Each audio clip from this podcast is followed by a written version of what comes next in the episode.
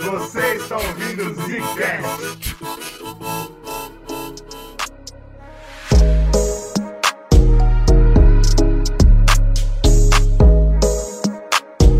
Está começando mais um Zcast no bagulho. Aqui fala o Bruno, eu estou cansado do Japão já, hein? Tem que Já deu o que tinha que dar. Já deu, já fala deu. Slow, episódio 5 de uma macro história, porque tem até adendo nessa série, tá incrível. Tem tudo, cara. Anime, porra. Mano, é uma história complexa, gente, por favor. Aqui quem fala é o Eugênio, e esse é o último podcast de história da segunda temporada do Zcast. Olha que loucura, bicho. Eu tô muito Tá orgulhoso vendo? da gente. A gente conseguiu matar a história do Japão, que não foi brincadeira. É o que vocês estão falando, né? Podcast com força. Eu acho que esse último episódio vai ser o mais tranquilo, o que é curioso, né? Porque é do atual. Mas a gente pensou bem e falou. não, hein, cara. O assunto é meio- pode ser pesado até, mas assim, a gente não vai ler história pra vocês dessa vez, né? Agora vai ser muito mais de falar como anda o Japão atualmente e tal. E se você ouviu toda a série de história, pô, faltou alguma coisa. Você também ouviu de anime e de mangá? Sim, faltou alguma coisa. Bom, parabéns primeiro. E segundo, manda pra gente, manda um comentário, manda um e-mail, por onde eles podem falar com a gente. Slow? Tem vários lugares. Você pode mandar pro nosso e-mail, que é republicazcast.gmail.com. Também a nossa chave Pix, hein? Se você quiser mandar sua opinião junto com uns mil ajuda. E a gente também tem todas as nossas redes sociais aí. Tem YouTube, tem TikTok. Ó, TikTok tá bom, hein? Se eu fosse você, eu ia lá seguir, que o negócio tá bom. Tá tudo no post aí. É, tem também nosso apoio, né, cara? Tem a galerinha que apoia, faz com que o Zcast continue fazendo temporadas maravilhosas, lá quem diria. Você pode apoiar em apoia.se barra Zcast, e lá nossa plataforma de apoio que a gente usa há muitos anos, além da chave Pix, que é o nosso e-mail, como o Slowzinho da Bahia falou, que você pode apoiar e Pix. participar do seu grupo fechado. Falando em apoiadores, como eu comentei, esse é o final da segunda temporada. Esse não é um podcast pra gente falar disso, vai ser no futuro. Mas a terceira temporada vem com mais coisa pra apoiadores. Então talvez esse seja o momento. Se você tava pensando aí, pô, será que eu apoio esses caras? Esse é o momento. Mas fica pro futuro, fica pro ano que Maravilha, vem. maravilha. Vamos falar de Japão. Eu lembro que o último podcast terminou numa nota negativa. É Acho que todos, né? Não, A porra. gente fala um que terminou positivo Teve podcast tem do Japão que história de bem, país cara. nenhum. História de país nenhum, capítulo de qualquer parte termina Você positivo. tá maluco? O Japão detonou em vários momentos aí da história. E foi E logo detonado em outros. depois. É, é, é, é isso que eu tô falando, cara. É isso que eu tô No falando. último podcast, a gente falou sobre uma grande crise que ocorreu no Japão em função dos preços do petróleo e tal, e foi um momento que quebrou o sonho japonês, vamos dizer assim, né? Em contrapartida do sonho americano. Terminou o podcast no final dos anos 80, em 89, né? E eu falei que eles iam demorar uma década pra se recuperar. É mais do que isso até, tem gente que fala que a década perdida, na verdade, foram 20 anos, mas ainda assim a gente chama de década perdida, que foi entre 90 e os 2000, cara. O Japão deu uma parada, uma estagnada, pra fazer todas aquelas mudanças que a gente comentou no último podcast. E é por isso que a gente consegue até pular essa parte, né? E esse podcast, o objetivo é se você entendeu toda a história, se você sabe toda a premissa por trás das coisas e por trás do pensamento japonês, que é extremamente importante, hoje você pesquisa Japão, o que que você vai pensar? Ah, eu penso em Yakuza. Ah, eu penso em energia nuclear. E a gente vai comentar tudo isso. Então, se você estiver esperando, por exemplo, que a gente vai fazer uma análise política pura e simplesmente, ah, fulano ganhou a eleição e foi assim que o É. Japão fez, não vai ser bem por aí, a ideia é ir mais pra um foco social ali. A economia tá envolvida em torno disso, mas falar de coisas que são, o que são mais comuns hoje em dia, eu acho, né? O que mais as pessoas vinculam com o Japão, como o já comentou. Exceto anime e mangá. Isso a Mentira. gente já fez. Mentira, mentira, mentira, porque a gente vai falar de otakus, né, cara? Puta. Ah, não, mas não tinha que já ter falado disso aí, desse povo amigo, desse merda. povo amigo. Deram um, um jovenzinho baiano, aí eu Ah, tava não. lá na Bahia, né? Lá não tinha essas coisas, né? O povo lá tinha. Pô, a Bahia é um polo de otaku, É, cara. Talvez hoje, mas antigamente tava começando ainda essa onda. Mas é aí que, tá, aí que vem o plot twist, porque quando eu vim pra cá, passar umas férias de verão, ia ter um evento desses aí, anime alguma coisa. Aí eu tava, porra, tava me interessando pelo assunto, aquela coisa, falei, quero ir numa porra desta. Por coincidência, um cara que eu conhecia lá da Bahia, que era da mesma escola, mas eu não tinha muito contato assim com ele no dia a dia, ele acho que viu algum post, alguma parada que eu falei, e ele veio falar comigo no antigo, no, no finado MSN, Meu Deus, meu brother, eu tô indo pra São Paulo pra ir neste evento que você quer ir. e vai ser barril dobrado. E vai ser barril dobrado, porque se for nós dois é barril dobrado, entendeu? Se for um sozinho é barril, se for dois é barril dobrado. Aí, porra, eu falei, agora estou convencido aí, né, cara? Porra, vou ter um parceiro comigo, baiano que nem eu ali, raiz. né? Vamos, tomar, vamos poder tomar corote na fila, vai ser bom. Meu Deus do Aí, céu. só que eu, não- eu- como, como eu disse, eu não tinha aquele contato com esse cara, entendeu? Então eu fui ver, conhecer o cara de direito ali naquele momento. O moleque estava trajado de Sasuke, tá ligado? Ah, gostei, gostei. Cara, foi Aquilo me barriga dobrada agrediu. Assim, foi só o começo que eu falei, cara, o que é isso, meu irmão? E ele tava com o cabelo do Sasuke, uma coisa horrorosa, assim, cara. Jesus. E eu falei, meu irmão, tu tá envergonhando a Bahia. Não faça isso, cara. slow, cara. Daí foi daí pra baixo, porque aí eu cheguei na fila do evento. E aí eu vi que ele era Não o de tinha menos ali. corote, não tinha nada. Não "Gente, tinha nada, só tinha rapaziada falando Oni-chan, vestido de cacetes, e eu, meu Deus, cara! E eu com a camisa velha rasgada do, do Slipknot, sei lá, nem lembro que banda. É a camisa de banda. até hoje, né? Mas, porra, cara, foi uma experiência muito chocante pra mim. Cultura é forte, né, mano? Não é só. Cara, aqui. é muito forte. E aqui no Brasil ficou muito. De lá pra cá só cresceu, né? O Brasil ficou gigante tão, tanto quanto lá fora, né? Detalhe, esse negócio que o Kizo tá comentando, você vê bastante sim em artigo, tipo, de fato, agora se chamam de otaku e gostam dessa parte cultural pop do Japão, se vestem, vão nesses eventos e coisas desse tipo. Você vai na Liberdade domingo à tarde, por exemplo, você vê um monte de gente assim, comendo coisa na rua e etc e tal. Domingo, Sim. Bruno, dia de semana, Bruno. Também, mas, Você pensa que esse povo trabalha? Porra, Bruno. mas assim, eu tô dizendo que é uma coisa que você vê comumente, mas o otaku ele, ele é um pouco mais forte no Japão. Não mais forte no sentido de que, ah, o Japão tem mais ou menos, não é negócio de contar, aqui não é ideia de contar, mas é o peso cultural que é isso. Eles não querem viver essa vida, eles vivem essa vida, vamos dizer assim, né? É um pouco disso, cara. Eu acho que viver essa vida, eu acho que é uma parada um pouco nesse sentido. É, mas eu vou tentar tipo, as, explicar. as expressões, a maneira de lidar com as coisas, que é aquilo que os otakus ficam puxando. É, da- então, só que é isso que eu tô bagulho, querendo É justamente a chegar. rotina deles, né? Não é só assim. isso. É um modo Não é de só vida um ponto, pouco né? mais forte. Qual que é a ideia? O que que é otaku? A palavra otaku em si. Ela é uma, uma coisa que tem a ver com família, casa de outra pessoa, e é um termo que era usado como um pronome de segunda pessoa. Tipo, você. Eu, tipo, eu não sei o nome do, do Slow, não sou amigo dele, eu chamo, ô, você, tá ligado? E aí, Otaku? E é otaku, exatamente. É isso. Só que é um Otaku. pronome que, pelo que eu vi, não, era, não é muito pouco utilizado. Ele é uma coisa mais antiga. Otaku era um termo de segunda pessoa que era usado antes. Tipo, tu, vossa mercê, sei lá, que porra que é. Nossa, Mercê, eu acho, eu sinto que a gente deveria resgatar isso aí. Eu também, Era, era um termo que tava lá esperando pra ser usado de novo. Exato. Em 82, tava começando o sci-fi a crescer no Japão, tanto com animes quanto com livros. Com filmes eu acho que menos, né? Apesar que tem, teve Godzilla e tal, que é considerado sci-fi, mas essas obras de sci-fi foram começando a crescer no Japão. Essas galeras que iam em eventos, por exemplo, e faz um paralelo pelo que eu tava lendo, muito grande com a galera que gostava muito de Star Trek, tá ligado? Nos Estados Unidos, por exemplo, que tinha um movimento todo de Star Trek e tal. A galera vai fantasiada, vai em evento. Geralmente são pessoas mais introvertidas, que, tipo, não se conhecem, mas ali estão no evento juntos e tal. Tem um anime específico chamado Macross, que é de 82. E esse anime, um dos personagens lá, enfim, chama o outro personagem de otaku no sentido de segunda pessoa mesmo. O termo otaku não era popular. Não existia assim, ah, galera que gosta de tal coisa, que é nerdão, aqui no Japão a gente vai chamar de otaku. Não tinha isso.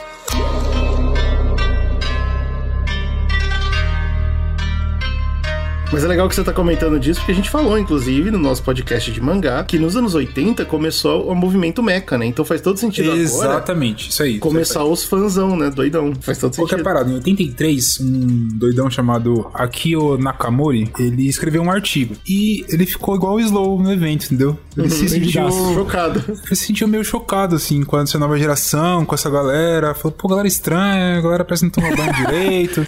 Isso porque ele ainda não tinha visto o web namoro, não tinha surgido É ainda. aquele cara, tipo um cara mais velho que vai, vai num rolê de pessoas jovens e fala, pô, que merda é essa que tá Eu não acontecendo tô aqui? entendendo nada que tá acontecendo aqui. Que porra E ele é? foi bem crítico, assim. Ele falou, cara, a galera, a galera que tá nesse evento aqui não se preocupa com a aparência física, não se preocupa com saúde do corpo.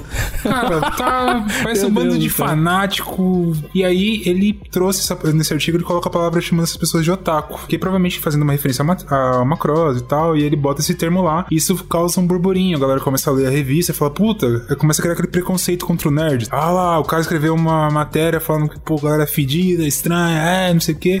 Ah, então na verdade o nome, o nome nasceu mais ou menos como uma crítica. Um termo é. pejorativo, assim. Exatamente. Ah, olha aí. E desde então não deixou de ser, né? Porra. E aí piora.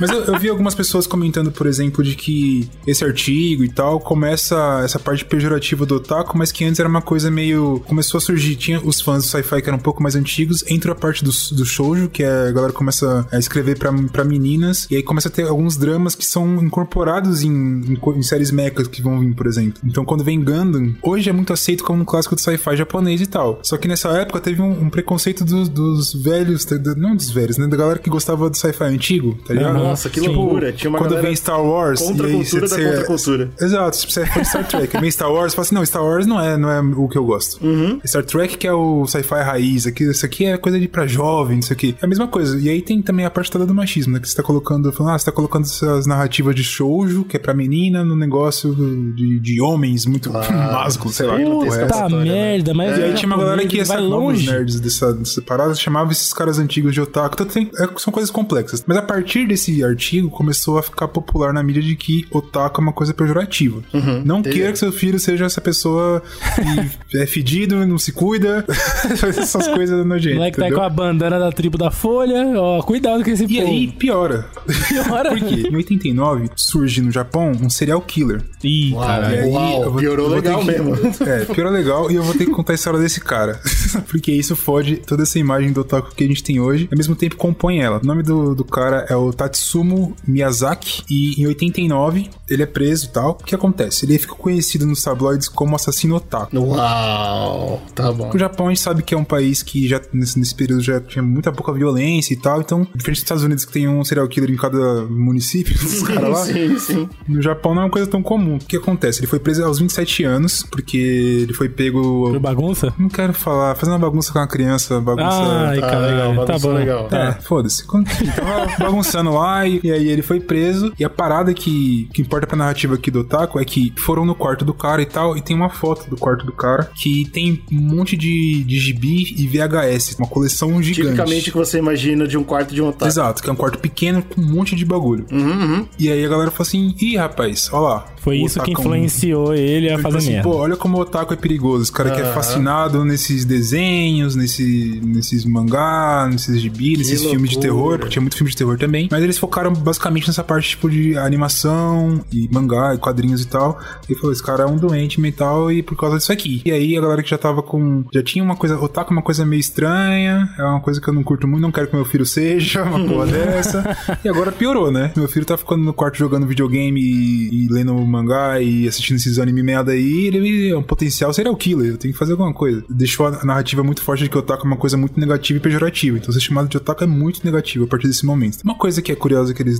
não foi tão comentado na época é que ele não catalogava, sei lá, ele tinha essas coleções gigantes de- simplesmente de animes que ele ficava gravando nos VHS, mas ele tinha tipo um filme de terror pra caralho. Inclusive tem um filme de terror específico lá que a galera falou, pô, as coisas que você fazia quando você matava, que ele fazia várias, tirava foto, não é bagunça, é bagulho de serial killer É mesmo. louco mesmo, aham. Aí, tipo, pô, parecia muito com um filme tal aqui de terror. E ele falou: Não, eu me inspirei sim, não sei o que lá. É foda porque, pra pensar, é uma pessoa que tinha muitos problemas e foi colocado, tipo, olha, o otaku, o cara que fica vendo anime e mangá. E não é só isso, entendeu? Até porque algumas definições de, de otaku, né? Geralmente a galera trata muito parecido com o que a gente define nerd no ocidente, por exemplo. Que é uma pessoa que é muito especialista, muito fã de uma coisa específica e se especializa naquilo. O... Na época que a gente via Game of Thrones, por exemplo. Pô, o GG, ele era quase uma enciclopédia de Game of Thrones. Tudo ele sabia. Eu podia falar, pô, o GG é um nerd de Game of Thrones. O cara manja. O cara entende tudo. No Japão seria um otaku. Otaku é isso, tá ligado? Que gosta de não só estudar e ir a fundo, como também catalogar, de ter. E até bastante hoje, né? A galera né? associa muito a imagem do otaku a essa imagem nerd, né? Sim. Aí aqui no Brasil, aqui a gente tem, por exemplo, no Brasil e em outros países também, né? A ideia de tipo, otaku é quem curte essa cultura pop japonesa. Pra gente aqui é otaku. Pra eles é um pouco diferente, tá ligado? É uma coisa mais arraigada da sociedade e tem uma coisa negativa forte no Japão, entendeu? Por mais que aqui possa ter, tipo, o Slow falando, pô, esses otaku aqui são estranhos quando ele foi no evento que ele não tava por dentro, que tava rolando e tal. Ok, mas não é tão negativo quanto você ser um otaku real no Japão, entendeu? Lá eles são Entendi. mais párea da sociedade do que. Exatamente. Lá é, E é uma- outra, outra pegada, né? Tipo, tem outra visão. né? O que é muito engraçado, né? Porque se a gente for ver, é um dos produtos que o Japão mais exporta. Mas é eu não, será que eles vendem a ideia de otaku? Eu acho Não, que vendem, não. pô, garota de anime, tá ligado? Se você olha Mas pras tem, fotos tem uma de parada que a gente pode, pode entrar. ó. Pensa comigo. Você tem. Começou a indústria do Japão lá, a gente falou da história um pouco do, do anime, do mangá e tal. Vai lá escutar pra você ter uma ideia. Então são pessoas que estão entrando nesse meio. Fala, pô, dá pra fazer. Tô vendo animação da Disney, dá pra fazer animação. Pô, vou fazer minha arte aqui em cima disso. Aí começa a ter uma, uma criança, o moleque começa a ver aquilo fala, pô, mangá é legal, animação é legal. Ele vira um otaquinho. Show. Daqui a 10, 15 anos, esse cara vira o produtor. Ele é o cara que tá produzindo Uhum. o, o anime, ele é o cara que tá produzindo o mangá. Então, tipo, tanto que tem uma. O estúdio Gainax. Que é o estúdio do Evangelion, por exemplo. E o cara que é o criador de Evangelion, ele juntou com os caras, eles são otakus. Por mais que eles critiquem isso muitas vezes, se for ver, por exemplo, no, no Evangelion, o principal ele é um otaku, ele é um merda. É uma forma dele se criticando. Falando, pô, o otaku é uma pessoa que não consegue fazer nada, é um Zé Bunda. Fala, não consegue tomar decisão pra vida dele. E ele se vê naquilo, ele tá criticando aquilo também. Sim. Mas ainda assim ele tá falando do otaku. O estúdio Gainax, por exemplo, ele fez um documentário na época, tá falando, pô, otaku é zoado, não sei o quê. Eles fizeram tipo um documentáriozinho de animação falando de, olha, eu sou o otaku, eu quero fazer não sei o quê. Então, tipo, eles estão produzindo conteúdos pra isso também, eles estão comentando isso. Então, tipo, eu acho que é uma coisa meio que natural. É, Então, com Aí a certeza. gente pode olhar para um outro lado que é atualmente, né? E aí eu acho que é muito legal a gente comentar porque esse podcast tá saindo, a gente tá gravando, acabou de sair o anime do Chainsaw Man. E eu sei que não é um anime tão importante assim, talvez nem seja um dos melhores, mas é que foi muito falado, né? É um Quem quiser saber do que se trata, vai ouvir o podcast de anime que eu fiz uma sinopse perfeita sobre esse Nossa, desenho não aí. podia estar mais errado. Mas o ponto é que eu não li o mangá, claro, mas eu vi o, o primeiro episódio do anime e eu achei curioso como eles estão fazendo isso que a gente tá falando. Talvez com outra linguagem, porque o anime meio que fala sobre isso, né? Ele ataca muito o capitalismo, ele ataca muito essa, o jovem que tá querendo mudar de vida e que nunca falou com uma menina. Eu achei interessante pra caramba como eles trouxeram pra pauta isso. E muda tudo, porque a gente tava acostumado com shonens, pelo menos na nossa época, o shonen era sobre o cara que perdia os pais, aí ia numa, entrava num grupo foda que ia parar ia, ia mudar o mundo graças à organização. O esforço vence tudo. E mudou, mudou bastante isso, né, cara? Agora, o novo herói, pelo menos eu, eu que não acompanho anime, eu fiquei chocado de ver o novo herói sendo. O mais é falho, né? Exato. Super falho. E, e- Você vê como é crítico, né? A gente falou de I'm a Hero, por exemplo. O cara Mas essa é uma um parada que- também, merda.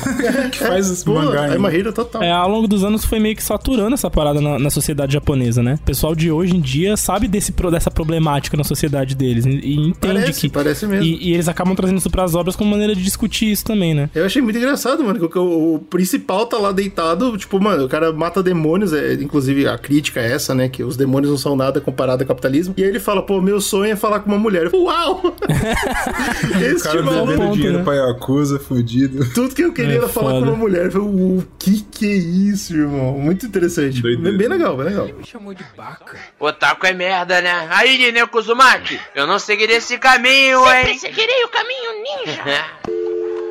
Como isso virou esse fenômeno social? Uma das coisas que eu vi muita gente comentando é que a gente já comentou aqui bastante sobre o Japão. Vocês devem ter mais ou menos uma ideia de como o Japão é regrado, hierárquico, e você não tinha muitas escolhas. Era uma sociedade que era de castas, você tinha casamento arranjado. Se você pra pensar, você tem um casamento arranjado, você não decide nada na sua vida. Além disso, também, pô, imagina, no período da guerra, você não tinha escolha nenhuma. Você eu tô na guerra. Pré-guerra, você não tem escolha nenhuma. Você vai trabalhar no campo, você vai fazer isso, fazer aquilo. Você tinha casta que determinava o que você ia fazer. E no, no período pós-guerra, depois de, de, de tempo, quando tem o boom econômico, o Slow comentou no outro cast, por exemplo, começa a melhorar a economia, não tem mais isso. Seu pai não tá falando, pô, agora você tem que. Nesse período ainda, antes dos anos 80, por exemplo, antes dos anos 70, você tinha um período que assim, cara, a gente tá no boom econômico, então, mais que você não tenha que ir pro exército, por exemplo, ou arar a terra, você vai ter que fazer o seguinte: você vai ter que fazer uma faculdade, seja qual for, E trabalhar. então vem a cultura do salaryman, do sonho americano, do capitalismo, por exemplo. Agora você não vai viver mais em clã, não vai viver mais em tribo, que é uma família inteira, né? Não, você tem que ser um homem, uma mulher e seus filhos. Isso é uma família agora. Então você vai ter que comprar uma casa, você vai ter que trabalhar pra comprar uma casa. Dinheiro entrando, enfim, capitalismo, né? O American Way of Life chegou no Japão. E aí quando esses pais aí que, tipo, pô, tu tem que trabalhar, consigo trabalhar, consigo comprar uma casa na família, aí chega o filho dele, pô, o que eu vou fazer? O pai, não sei, você não precisa mais fazer nada. Tá livre, Não né? preciso te faz- falar o que fazer. Você pode fazer uma faculdade de, de, de arte e desenhar. E usar droga o dia inteiro se quiser. Escolhe aí. E aí, esse- à vontade. Não é que travou. Falou, como assim escolher? Agora eu tenho que escolher?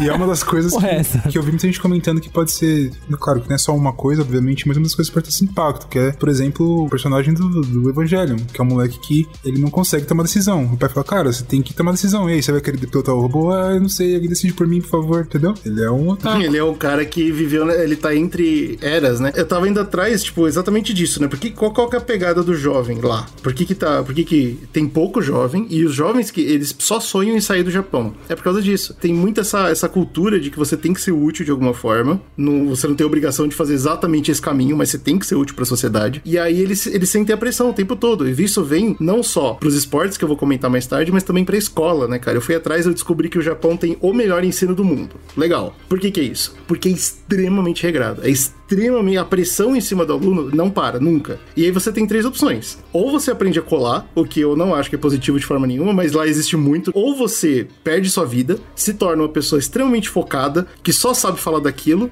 A gente acabou de comentar o nome disso, é otaku, entendeu? É, Não por acaso a sua cultura acaba ficando cada vez maior. Porque esse jovem, ele não tem vida social, porque ele não pode sair de casa porque ele tá estudando o tempo todo. E o, o meio tempo dele faz o quê? Ler mangá ou assistir anime. E ele acaba ficando viciado naquilo, entende muito daquilo. Então, essa cultura toda, ela não é, nasceu do nada, é o que o Brunão tá falando. Ela vem junto com a cultura, junto com a cultura de pressão em cima das pessoas. E o terceiro passo e último é suicídio. Se você não consegue Eita. focar ao limite, e se você não consegue descobrir jeitos de roubar e quebrar o sistema, os caras se matam, velho. Você tem noção do absurdo? Isso é uma coisa muito que nasceu no pesado. Japão, né? Pesado. Tem bastante no- na Coreia do, do Sul, tem bastante isso também, de estudantes que, pré-vestibulares, por exemplo, né? Agora que tá fazendo pra entrar no vestibular, eles não aguentam a pressão e se matam. Isso não para na escola. Eu também, obviamente, eu acabei continuando a história do japonês, coitado, e no trabalho é a mesma coisa. Dentro das empresas existe uma cultura muito fixa de assim, primeiro que você não tem amizade dentro da empresa, isso não existe. E segundo que existe bullying dentro da empresa. Se você é uma pessoa que tá produzindo menos do que o melhor que você pode, você é mal falado. E a ideia é assim, ah, pô, meu chefe me trata mal, minha empresa me trata mal. Foda-se, se vira.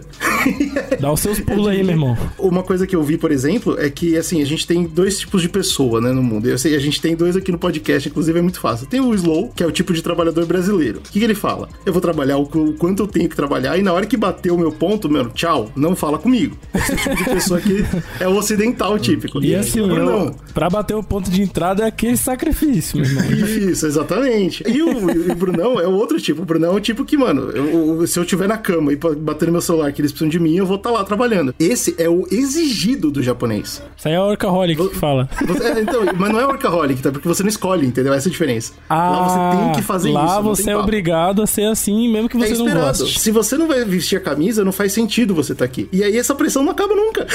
eu fiquei choque. Mano, é muito terrível. É, mano. De- fenômeno, nesse se você ponto- quiser ver, da, talvez uma das consequências disso, é você ver os salarymen, como eles chamam, completamente embriagados à noite no Japão, assim, na rua. Exato. O cara E- sai, Inclusive o não Brunão. aguenta, chapa o globo e fica, mano, os caras mortos no metrô. Eu vou dar um testemunho aqui. O Brunão até participou um dia desses, lembra? Porque a minha senhora, minha mulher, ela trabalha numa empresa japonesa, né? E aí é bem isso que você falou, Gigi. Eu vejo pelos relatos dela, na verdade, né? Como que é as paradas japoneses. E teve um rolê que a gente foi, aniversário dela, que o chefe dela, o japonês, ele colou, o Brunão colou, lembra, Brunão? É verdade, Como que né? o rapaz ficou. O maluco bebeu pra ficar louco. E assim, ele conversando malemar ali com a gente, explicando que de dois anos que ele tava no Brasil, assim, que ele veio bem na pandemia também é foda. Mas ele não tinha saído pra fazer porra nenhuma. Porque tava em pandemia também, mas mesmo na flexibilização ali, era só trabalho. Foi uma fase de transição dele, de, do Japão pra cá e tal. Então o cara só pensava em trabalho, o chefe dele arregaçando ele. E ele arregaçou de cachaça. e aí a gente teve que or- organizar pra le- levar o homem em casa. Senão o homem ia morrer na rua, não falo nem português direito ainda. E essa é a parada, né? Esse é o Esse é o espírito da deles. coisa. É, esse é o é. espírito do, do rolê, né? E, e pra você ter uma noção, a gente ainda tá falando do ocidental. Aqui no ocidente, a gente ainda, o capitalismo comeu tanto de prancha que todo mundo acredita na- no crescimento, né? Então você entra e você sempre espera que, sei lá, depois de dois, três anos de trabalho, seu salário vai subir um pouquinho. E você sempre tá nessa, né? Uma cenoura no final do, do chicotado pra você ficar feliz. Lá no Japão isso é menos, isso praticamente não acontece. Você tem o seu salário e é seu salário, ponto. Essa é a sua carreira, esse é seu Isso me salário. lembra também o- aquele documentário que o Obama fez, né? Sobre é, uma empresa chinesa que compra uma empresa que faliu Ganhou americana. até o Oscar, não foi? E aí o documentário tá acompanhando essa adaptação da cultura chinesa, né? A cultura de trabalho deles com essa transição pro ocidente, né? Inclusive levantando questões importantes, né? Da importância de um sindicato, da importância de leis trabalhistas, esse tipo de coisa que o americano costuma cagar. e inclusive essa onda até pegou no Brasil agora. Não, e o que é incrível é que quem, quem levanta a bandeira são os próprios americanos, né? Os redneck lá. Ei. Exato, porque aí quando chega- que- Chega um comunismo é tão ruim assim, não. Chega um sistema que é completamente diferente, que não. Lá na China eles têm é, é, essa parada de trabalho muito hard, né? Também. Tanto é que tem uma cena do documentário que é incrível que o chefão chinês ele fala: Mano, você do que eles estão reclamando? Eles só trabalham 8 horas por dia. O que é isso? Tá ligado? Lá na China os caras 25 trabalham horas por dia, 25 horas. Na China é Só 15 horas isso. por dia, sem férias remuneradas, os caras estão enchendo o saco. É muito doido isso, cara. Então é muito chocante. E é por isso que a gente tem, provavelmente, um dos países com mais suicídio. né? Ele, ele não é o país que tem mais suicídio por 100, eu vi o número que é por 100 mil habitantes. Ele não é um país que tem mais, é, ele perde, por exemplo, a Coreia do Sul. Nossa. É, mas tem bastante. Trágico. Tem bastante e é focado muito no, nos jovens e no, na galera mais velha. Não mais velha necessariamente 60 anos, tá? Mas mais velha. Hoje eu tô, eu tô cheio dos relatos hoje. Tem um amigo meu que foi passar um tempo no Japão, né? E aí ele conta que, tipo, lá ele trabalhava 16 horas numa fábrica lá, como. Não, mas um 16 trabalho horas mesmo não, mas trabalha pra caralho. Não, não chega a ser 16, mas era bem. Era, era mais do que 8, com certeza. Tipo, ele trabalhava bastante numa escala, porque era um trabalho temporário numa fábrica lá, né? Ele falou que ele ganhava legal, porque ele ganhava numa cotação de dólar. Porém, ele falou que lá tudo era. O modo de vida era bem mais caro, tudo é caro lá. E que, tipo, o irmão dele que já mora lá, que tinha a rotina bem estabelecida, tá lá há muitos anos. É, ele falou que nos 3, 4 meses que ele ficou lá, ele deu um rolê com o irmão dele uma vez, pra eles irem num É. barzinho, comer um bagulho, sabe? Dar mais parecido. O resto era trabalho e aquele Dorme. cubículo que eles chamam de casa.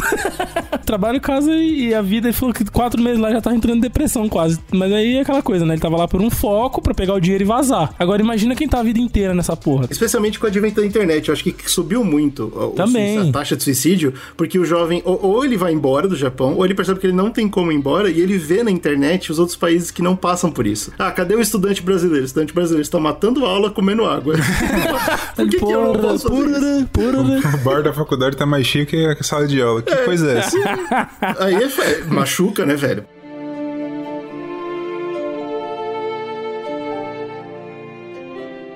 Mais uma coisa que eu tava pegando aqui, tentando, tipo, ah, vamos pegar mais ou menos as principais causas de suicídio no Japão e tal. A primeira delas, obviamente, é doença, no sentido de doença mental, principalmente, né? Tipo, pô, o cara é deprimido. Mas tem outras coisas, tipo, o bullying, o vestibular é uma coisa que é bastante pesada lá. E a galera mais velha, que igual te falou, né? Então o cara vive, sei lá, 30 anos trabalhando igual um condenado. Só trabalha vai pra casa. trabalha, trabalha. Não tem mais trabalho, parabéns, tá aposentado. O cara fala, hum, E agora? agora eu vou fazer Por que o eu faço né? aquelas 18 horas por dia que eu ficava trabalhando? O que, que eu faço? É, porque ele acaba perdendo até, ele fica mais isolado socialmente, porque o contato Não tem dele é amigo. os amigos de trabalho, é o cara que tá trampando junto e tal, e ele tá distante desses caras. Então, esse índice de suicídio dessa galera é muito alto. Sem contar, ainda dos jovens, a gente tem a parte, a parte dos otakus que são de isolamento social gravíssimo. Tem os hikikamori, que eles chamam, que é a galera que tem fobia de sair de casa. Não desenvolve, cara, o máximo habilidade é ir, social. é ir no mercado, mas não conversam com ninguém, ou ficam, se moram com os pais, ficam trancados dentro do quarto. E aí tem um outro fenômeno também, que eu acho que conversa um pouco com o Hikamori, ou talvez não, mas vocês vão entender porque eu tô fazendo esse link. Que é os Kodokushi, que tem até um nome específico, que eu vi que em 2008 teve mais de duas mil mortes, que são pessoas que morrem em casa sozinho. Ninguém vai A procurar. galera só vai descobrir que tá morto bem depois, Quando né? começa a feder, os vizinhos falam, pô, tem uma coisa estranha. E tem uma profissão, tem inclusive um.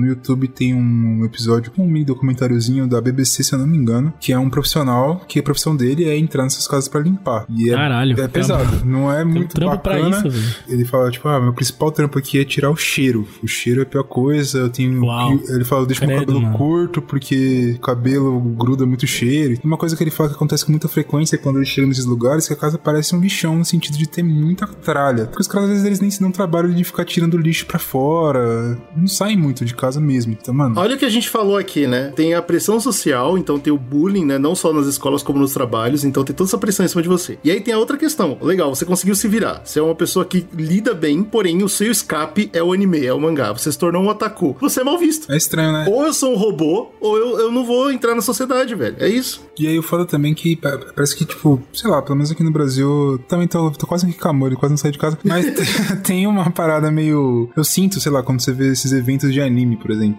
Junta uma turma pra isso, né? Você vai no CXP lotado de gente. É importantíssimo pra essa que galera. tem É- a mesma é- é a parada, mas parada. eu, eu não, eu não cheguei a pesquisar a fundo se no Japão tem muitos eventos que reúnem essa galera toda. Mas, sei lá, eu sinto que parece que a galera só fica na internet, sabe? Sabe o que é? Conversando em fórum, em coisas assim. E é uma coisa que não é só no Japão, acontece no mundo todo, mas no Japão a gente tá fazendo um recorte aqui, né? Mas enfim, tem esse fenômeno do, do Kodokushi, tem um, inclusive, eu, eu vi que o, se foi o Ministério da Saúde, enfim, pensando em projetos pra cá, galera, a gente tem que fazer alguma coisa aqui pra tentar diminuir essa porra aí, cara. Como sociedade, vamos fazer o seguinte: já que acontece isso, tá acontecendo com um número alto, é, a gente vai fazer alguns programas aqui pra passar de casa em casa, bater, ver se a pessoa tá bem, fazer umas coisas assim, tá ligado? Porra, hein?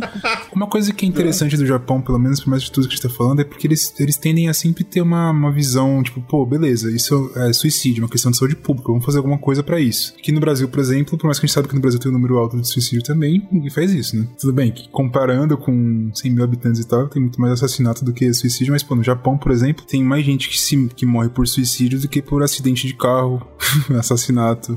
Mano, é terrível, né, cara? Importante deixar isso claro, porque tem uma série de história muito boa do Zcast falando sobre por que é assim. Existe uma evolução desde o primeiro episódio de Japão que a gente vai explicando por que, que eles evoluíram pra pensar dessa forma, pra ter essa cultura, pra ter essa pressão em cima do japonês. Não é uma coisa que vem do nada. Conecta tudo aí. Tem, tem uma coisa que é, que é curiosa, que a galera falando assim, pô, será que o Harakiri é uma das, das coisas que causa alguma coisa nesse sentido? E Eu acho que é difícil fazer essa comparação. Também porque, sei, por não. exemplo, o Harakiri é uma coisa que a ideia dele é você morrer de forma honrosa. Vou dar um exemplo aqui. Um samurai, que era o general de um, de um exército lá, tava na batalha o exército perdeu. Galera, ó, não matem os outros caras que estavam comigo, a culpa é minha aqui, eu vou me matar. Tipo, assumindo a responsabilidade daquilo, tem uma coisa, é, uma cerimônia que acontece. É uma coisa que eu acho que é um pouco Aham. diferente. Eu acho que fazer esse, esse link é até meio bobo, talvez. Mas uma coisa que eu acho que, sei lá, eu tava pensando aqui, pode ser bobo também, mas não sei, eu fiquei pensando, é que uma coisa que a gente tem na cultura ocidental, é, que vem da, da cristã, pelo menos imagino eu, é a gente condena o suicídio, né? Suicídio é, um É, é a pecado. supervalorização da vida, né? Que Se eles não você- têm isso. Exato. Se você se suicidar, você tá indo pro inferno. É uma coisa que culturalmente o japonês não tem. Se você tiver que dar vida, você dá vida, bicho. Se você tiver que esperar duas bombas nucleares cair pra desistir da guerra, você vai esperar duas Então, bombas talvez, talvez isso seja até uma coisa que tem um pouco a ver nesse sentido de pensar o suicídio, né? Que a gente nem pensa muito em suicídio, porque. Não, não, não, isso É. aí você vai pro inferno, você tá maluco? E não só aí que o governo colocou a mão. É legal que o Bruno comentou, né, sobre a bolsa diálogo que eles estavam fazendo aí, querendo parar nas casas pra conversar com o pessoal. tem outro caso, tem a questão, como eu comentei, da natalidade, né? Como tem pouco, cada vez menos bebê no Japão, o governo tentou resolver isso também. Eles fizeram é, incentivo pra casais terem filhos e não funciona. A galera tá vendo um mundo que é tão terrível de viver porque não, não dá vontade de botar um filho no mundo, tem esse lado. E tem a questão, eh, as mulheres no Japão, a gente vem comentando também de vários podcasts, veio lá da religião chinesa, puta, tem que ir lá atrás pra entender. Mas a mulher é muito maltratada até hoje, né? Ela não tem direitos, ela é mal vista. No Japão, se a mulher tem filho, acabou sua carreira, você vai cuidar do seu filho, ponto. E o governo tenta ajudar, ele fala, não, pô, mas veja bem, tá aqui, ó, a gente vai te dar um salário, a gente vai, mesmo menos carga horária para novos pais, mas as mulheres não querem mais isso, elas não querem perder a vida delas. Então tem vários motivos culturais de por que, que a natalidade do Japão não para de cair, entendeu? Não importa o que o governo faça, é muito legal. Eu tava vendo também alguns desses países nórdicos que a galera, tipo, você ganha muito dinheiro. Os caras pagam muita grana, cara. Cara, porra, tudo, você não precisa pagar a educação da criança. Por exemplo, você fala assim, "Ê, você vai ser pai. Primeira coisa que você pensar, porra, fudeu, É, né? rolê, puta, dinheiro Eu pra preciso, caramba. eu preciso de dinheiro pra pagar uma escola pra essa caceta, fralda pra caramba, comida, pô, vou ter que dar um jeito na minha vida, um monte de coisa que tá pensando na sua cabeça, né? De qualquer pessoa que for virar pai. Mas pra, pra pensar no país dele, você fala assim, pô, eu tive um filho, tem todos esses problemas, mas peraí, o governo vai me pagar pra eu não ter esses quer. problemas. Ó, a escola vai ter, eu vou criar pra você. você tem que cuidar, eu pago aqui pra criação da criança. E ainda assim, tem essa, essa baixa de natalidade, né? É o que eu tô falando, cara. Você não tem prazer de viver, você não tem motivo pra colocar um filho no mundo. As mulheres não querem perder a vida delas. E aí o, o que acontece é que o Japão hoje é o país mais velho do mundo. Olha isso. A gente comentou tanto que o Japão gosta de correr na frente com a história, né? Porque eles estão atrasados. Pô, eles passaram da Europa, velho. o Japão, ele tem 30%, 30, quase 33. Então um terço das pessoas do Japão são de 65 anos É, mais. é população extremamente velha, né? E essa galera não morre porque a saúde lá é muito boa. É foda. A não ser as que se matam, né? Olha que lugar, cara. Bom, E o homem mais velho do mundo morreu aos 113 anos de idade. Masazu Nonaka morreu nesse domingo em sua casa, na cidade de Ashoro, no norte do Japão.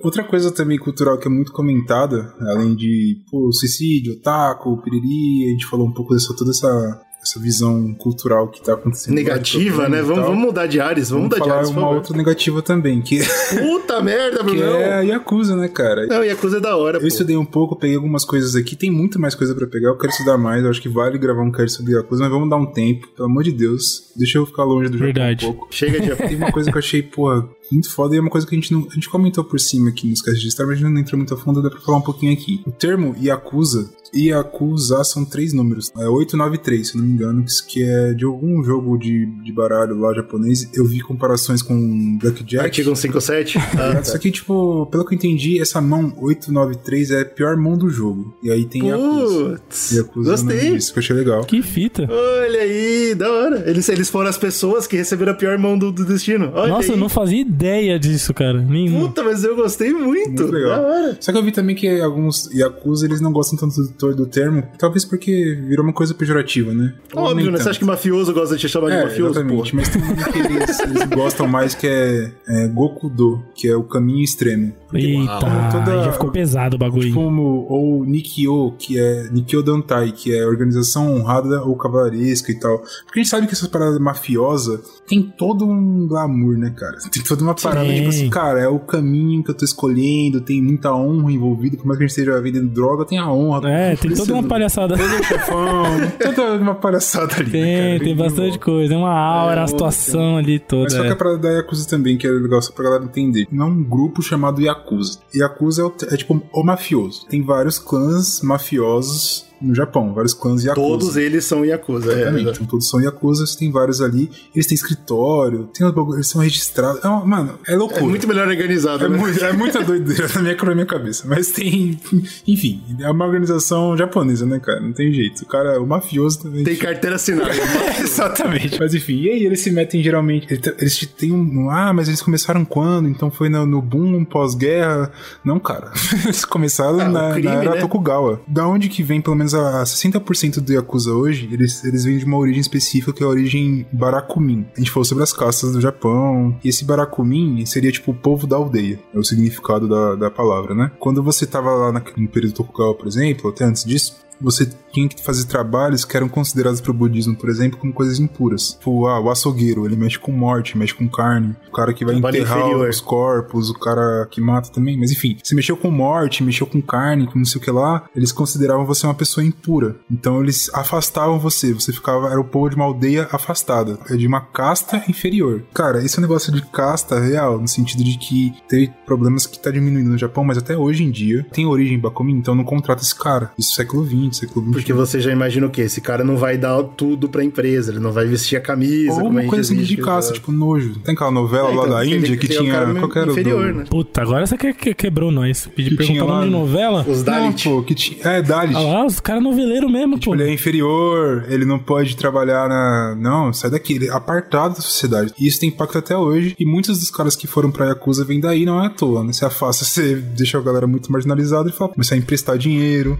eu vou lá cobrar, que eu- ninguém gosta de mim mesmo. Foi se tornando a máfia. E o que é interessante, que uma coisa que focou muito, é que quando o Shogun viu que essas gangues que estavam surgindo estavam ficando muito fortes, ele falou: peraí. Ele podia fazer o quê? Pô, pega um monte de samurai aí, bota pau pra torar e que se foda. Mas ele falou: não, vamos juntar as gangues. Ele falou: galera, cada um vai, vai me falar quem é o representante, quem é o líder aí. Vamos organizar. Aí o cara, pô, ó, da, da gangue aqui o líder é fulano. Beleza, você, você, não todo mundo. Você pode andar com uma espada, que é uma coisa que não, né, é uma arma, certo? Você pode andar com uma espada. não é. E, tipo, ajudava, inclusive, a, a- o governo contratava esses caras, às vezes, pra fazer proteção. Tanto que, quando, acho que foi algum presidente dos Estados Unidos que foi pro Japão, ele foi protegido pelos Yakuza. Olha que da hora, cara. Isso é bem legal. Então, enfim. Por que, que eles não usam arma de fogo? Lembre-se, no podcast que a gente explica sobre a dominação americana em cima do Japão, uma das únicas regras que eles colocaram foi não haverá arma de fogo nesse país. e assim ficou até hoje. E os caras, até o mafioso o japonês, ele respeita a lei também, né? Tem que respeitar. Não, é, o Bruno acabou de falar. Não, não, Não, respeita. fica tranquilo. Mas não é tão fácil você andar de, com arma de fogo, assim. É, porque muito não entra tão fácil, né? isso. É, exatamente. Então, é claro, existe tráfico de arma? Claro que existe. Claro. Sim. claro. Ah, tem arma no Japão? Claro, porra. É, a é parada é que não é uma, é uma coisa bem complexa lá dentro. É tá bem mais nichado, então uma faca é uma arma lá. Exato. E é isso. E aí, Tanto que os assassinatos lá é tudo facada, É, cara. porra, é doideira. E aí, claro, né? Tipo, as organizações, cada escritório tem uma hierarquia, você tem o chefe daquele escritório. A ideia é, o nosso escritório aqui é como uma família, né? Que é uma ideia até bem comum pra negócio de crime, né? Que é tipo, pô, você é um cara que tá apartado e tal, você vai fazer coisas horríveis porque a gente é uma família. Eu te protejo. Se o cara levantar a voz pra você, ou se sua irmã precisa de, de um tratamento médico, eu vou arrumar o dinheiro pra você, então a gente é uma família agora. Agora, se eu pedir pra você ir lá e matar um cara, você também vai, entendeu? Você vai ter que pedir fazer pra você merda. ir lá e morrer, você vai lá e morre. É, mas vamos voltar agora pra ideia do jovem, né? O jovem, ele tá a parte da sociedade. Ele é mal visto por gostar de anime e mangá. E aí chega esse grupo que fala, vem pra gente, a gente funciona de outra forma e a gente é uma família, a gente se abraça. Porra, irmão, é, é- é muito melhor do que cometer suicídio, né? É, Eu, eu iria. Tem Parece melhor. que são bem legais. Tem uma.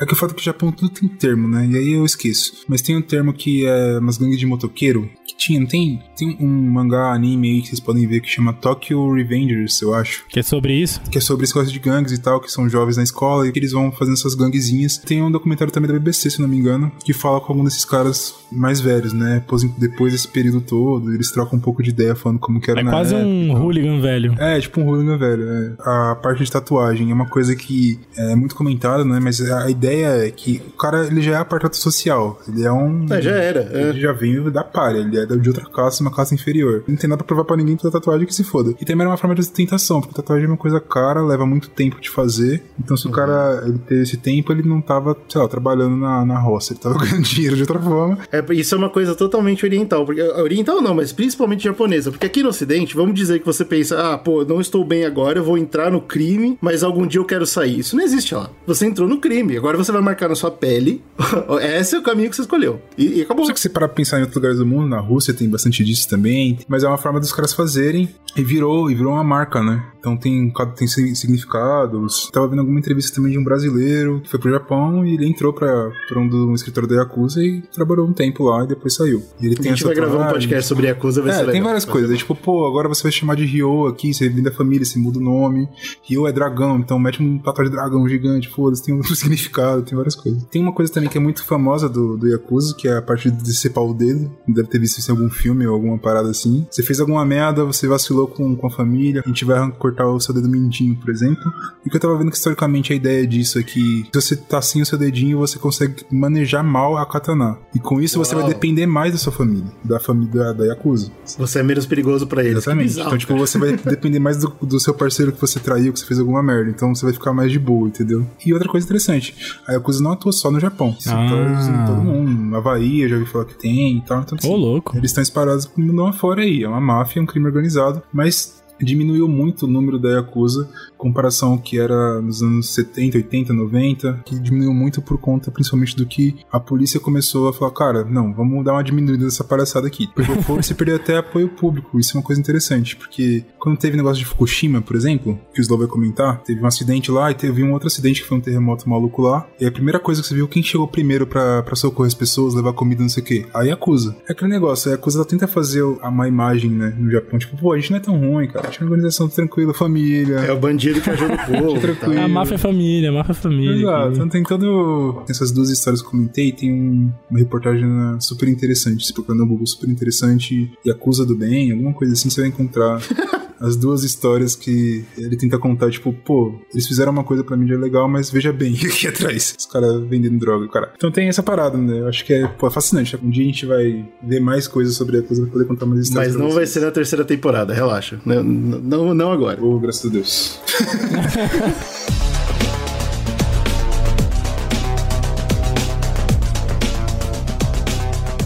Pô, isso que o Bruno tá falando é interessante sobre a mudança de cara da Yakuza, né? E tem até uma anedota que eu quero contar aqui pra vocês, que é uma das coisas que acontece nesse podcast que a gente não vai comentar tão a fundo, é a mudança de era. Não é, era show? Acabou, era show e entrou a Heisei? Faz tempo, é, isso aí foi em 90. Aí entrou a Heisei e agora a gente tem a mudança pra Reiwa, que foi em 2019. Cara, a gente tá na rei. Mas né? Nossa, mas já mudou. Hoje em dia tudo muda Sim. muito mais rápido, né? Então, cara? e teve uma festa nível virada do ano lá. Só que por que que é curioso? E vocês vão entender tudo que eu tô falando aqui. Isso foi em 1 de maio de 2019. Acabou a era Heisei e entrou na era Reiwa. E começou O- a pandemia e fodeu tudo. Exato, Puta exato. merda. Primeira coisa aí, o primeiro ponto é esse.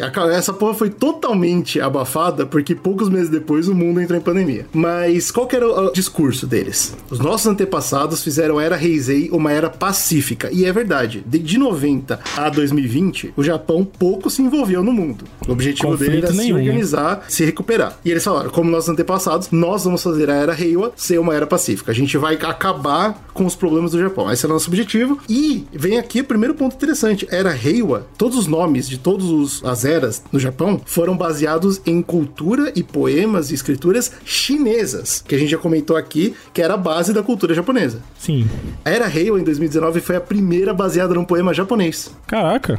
Depois, demorou Isso é muito isso, interessante. Né? Parando pra É, pensar. demorou tudo isso. Séculos mas, tipo, pra- é, é- é muito forte esse- essa marcação, entendeu? Agora agora acabou. A cultura é nossa, o Japão é nosso. Isso é muito legal. Demorou muito. Eu, Foi tenho medo do nacionalismo japonês, cara. Tem um pouco de- É, perigoso, é É, verdade, verdade. Lá no primeiro podcast a gente comenta, né, que quando começou a parada do poema japonês era uma coisa que é muito baseada no chinês, né? Então eles fizeram essa mudança e fala sobre colheita e fala sobre como o Japão agora vai crescer muito, né? É muito triste porque aí logo em seguida veio a pandemia e acabou com tudo. Mas é é legal porque a primeira coisa que eles falaram é: a partir de hoje, o, o novo imperador chegou, né, e falou: "Eu considero o Yakuza um grupo terrorista e eu quero a ajuda do mundo pra acabar com o Yakuza". Ih, caralho. Um mês depois entrou a pandemia e acabou esse papo. Foi totalmente esquecido. Mas então o que o Bruno falou é muito sério. Tipo, eles realmente iam atacar a Yakuza com tudo. E deu tudo errado. E esquece. Provavelmente eles vão acabou, voltar é, atrás. É, não, morreu. Tipo, era, era pra pegar força, entendeu? Vamos fazer. Não, não, não vamos. Esquece. Não vamos, não. Vamos botar máscara e ficar na moral.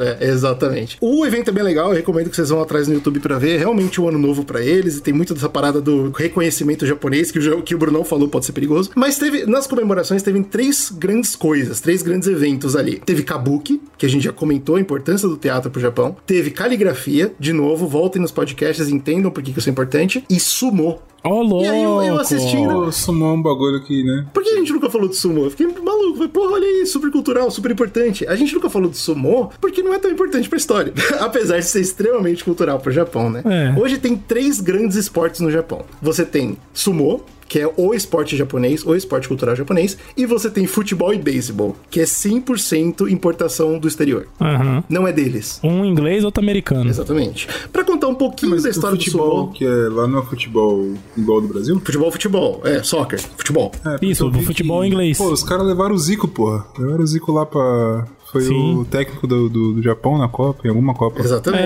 É, o, o futebol japonês, ele tá sempre na Copa, É, né? realmente veio da Inglaterra o amor por futebol e veio dos Estados Unidos o amor por beisebol. O sumô, pra dar aquela historinha, só pra gente não, deve- não falar que não falamos de sumô, ele vem lá da época dos samurais, como o Brunão falou, era uma casta diferenciada e eles tinham o, o estilo de teatro deles era diferente. Eles faziam pra comemorar e pra deixar a nobreza feliz essas combates entre samurais. Samurais que vocês sabem tão bem quanto eu, pelas pinturas e pelo imaginário popular, que não eram obesos, tá? Eram pessoas de porte físico mais padrão e eles lutavam sem armas para que não houvesse derramamento de sangue. A ideia era só você tirar o seu oponente do círculo feito ali no chão. Olha aí. Simples assim. Aham. Com o tempo, o esporte foi ganhando cada vez mais interesse, o povo começou também a fazer o próprio esporte nas ruas, né? Pô, que legal, é, é bacana, por quê? Porque não é violento, é verdade, existem acidentes horríveis no sumô, mas são, é menos comum, tá? Porque é um, é um esporte mais tranquilo. Tipo, você pega o cara e empurra ele pra fora. Não é Não só, pô, é pega ele pela cueca e vai arrastando para fora do círculo. Que esporte incrível. Ah, e aí um- algum cara fez um mais um, né? E falou, porra, peraí, se eu for gordão. Isso, exatamente. Difícil, Vai ser mais cara, cara difícil, tira é. sumô é conhecido por não ter tantas regras de peso, de tamanho e tal. Então, isso que o Bruno falou aconteceu como uma seleção natural do lutador de sumô. Pô, já que ele não tem, né? Quanto maior você é, mais difícil te empurrarem pra fora. As outras lutas costumam ter categorias, né? De peso, de idade, isso, né? isso não tem. É Esse liberadão. não, entra aí, aí fica, pô, então eu vou ficar gordaço. e os caras de, de, de sumô lá ganham mó grana, né, velho? É aquilo que eu falei. É uma carreira. Assim como escola e assim como trabalho, é uma carreira que exige 100% do seu tempo. Aham. O, o lutador de sumô, ele tem que manter a dieta terrível dele e ele tem que treinar diariamente. E é terrível por quê? Porque acaba com a vida do cara, ele não tem vida social, não tem família, tudo aquilo que a gente já entendeu que é do profissional japonês mesmo. Olha só, eu pesquisei aqui quanto ganha um lutador de sumô, um lutador de sucesso. Legal. Aqui, ó, entre 50 e 250 mil reais. Dá pra viver, hein? Eu acho que consigo viver um mês com esse dinheiro. O que me chamou mais a atenção não foi nem o valor que eles ganham bem, mas é uma, uma matéria que eu achei que é assim, ó. Lutador de sumô russo fala sobre as dificuldades da vida. Sim, tem lutadores do mundo inteiro. Que porra é essa? Japão. Russo? Inclusive, o que mais tem é lutador estadunidense, porque se é obeso eles entendem. Mas eu- só queria Yes. quebrar essa esse, esse- esse padrão terrível, porque eu vi, e é fácil vocês pesquisarem, existem lutadores de sumo mais magros também, e eles ganham pela velocidade. Eles dão volta no gordão e derrubam ele. Então, assim, você não precisa ser obeso, tá? Mas é uma coisa que meio que evoluiu Tem com que ser com a atlético, arte tem que da ser parada. forte. É ponto. E aí, o que, que é triste? Assim como nos Estados Unidos a gente tem as crianças que são obesas porque elas comem McDonald's todo dia, no Japão a gente tem criança obesa porque elas querem parecer com os ídolos. Ah, caraca. E isso é um problemão de saúde no Japão. Caralho. Criança que quer ser lutador de sumô sem seguir o regimento ridículo que eles têm, né? Que é o que a gente falou. A dieta não é qualquer não é McDonald's, né? É complexo. E aí tem um monte de criança obesa, cara, que fala, ah, eu quero ser igual ao meu ídolo e tal, e morre cedo, é uma merda. Cara, perfeito. Muito bom. Dado. Esse é o sumô, o sumô é extremamente cultural, faz sentido, teve, no, teve na apresentação, foi legal pra caramba. Agora, beisebol é um dos esportes que eu acho que a gente tem que comentar, né? Como não falar de beisebol no Japão? É gigante lá, acho né? um dos maiores, né, do Japão. É que, é que é, muito, é muito estranho isso pra mim. Se eu não cara. me engano, É é, o maior, é né, Gigi? O maior esporte lá, É né? o maior. É o maior esporte no Japão. Porque lá eles fazem. Quem assiste NBA sabe. Aqui no Brasil a gente nem consegue comparar com futebol, porque futebol tem tanto que tem todo tipo, né? Tem grandes eventos e tem eventos que não vai ninguém. Mas NBA, os Estados Unidos faz o possível pra cada jogo ser um espetáculo, né? Muita comida, muita camisa, muito dinheiro rodando, porque eles sabem que dá dinheiro. Sim. Lá no Japão, todo jogo de beisebol é um espetáculo. Eles tentam. É uma farra, é uma liga muito e forte, O povo né? se diverte. E tem muito amor, né, cara? O povo ama muitos times, então uma- isso é uma coisa que eu achei muito legal que o pessoal fala. A galera viaja o Japão inteiro. Tudo bem que o Japão é minúsculo, mas a galera viaja o Japão inteiro pra ver o time jogar. tá Vai? É coisa que é acompanhando. muito séria pra eles. Vai acompanhando o time Você viajando. sempre né? vê o estádio dividido, Loucura, 50-50. cara. E todo mundo, tipo, muito carinho, obviamente. Caralho. Não tem violência E nenhuma. essa é cultura legal. pelo beisebol, ela, ela se espalhou pelas comunidades mundo afora, né? Aqui no Brasil, a comunidade japonesa também tem bastante é, apego né, ao esporte. Eu lembro que lá no interior da Bahia, onde eu nasci, em Teixeira de Freitas, tem uma comunidade japonesa que joga beisebol, tem time e tudo. Então, porque eles vieram Que pós-segunda é uma guerra, coisa né? que, mano, o que, que é aquilo? A gente não sabia nem o que, que tava acontecendo no campo lá. Ah, mas isso é curioso, porque eu lembro quando tinha, pô, sei lá, na Globo, passando assim, ah, beisebol, esporte, não sei o que lá, no Brasil. Aí quem tinha geralmente no japonês, né? Um descendente japonês falando, não, Sim. beisebol, é legal. São eles que joga. fomentaram o esporte aqui É no Brasil. aqui a gente realmente não tem tanto interesse, né? Mas lá ele só tem interesse por causa, óbvio, a gente sempre volta na invasão estadunidense pós-segunda guerra, né? Eles trouxeram o estilo de, de vida americano, que o Brunão falou, e trouxeram o esporte americano, que era o beisebol. Ó, todo tipo de esporte é válido, todo tipo de, de variação de esporte é válida, menos aquele que você fica jogando tênis com a parede. Aquilo ali não dá, aquilo ali não pode ser Pô, se o aceito. cara não tem amigos, né? pode ser aceito. Isso daí não.